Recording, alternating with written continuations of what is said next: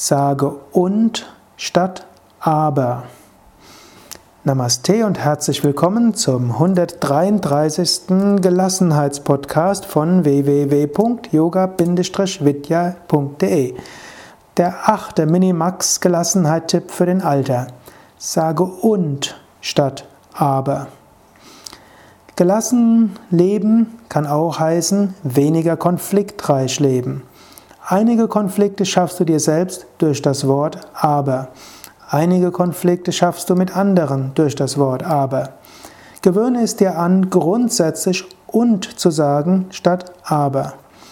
Wann immer du aber sagen und, oder auch in einer E-Mail schreiben willst, überlege es, ob es auch mit und geht. Es mag in Büchern oder Vorträgen rhetorisch geschickt sein, aber zu sagen. Jesus hat es ja auch in der Bergpredigt getan.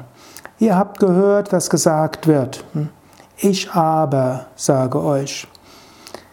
Für rhetorische Vorträge und in manchen Büchern erreicht man einen Spannungsbogen, indem man aber sagt.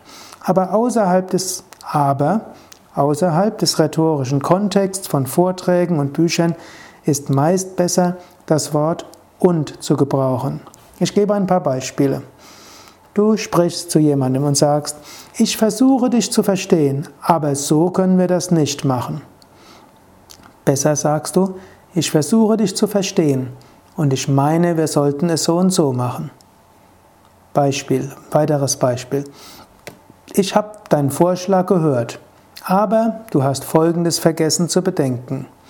Besser, ich habe deinen Vorschlag gehört und ich meine, wir sollten Folgendes auch noch bedenken.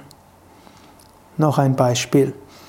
Du sagst, ich finde es toll, dass du das Haus aufgeräumt hast, aber du hast die Speisekammer vergessen. Besser, ich finde es toll, dass du das Haus aufgeräumt hast.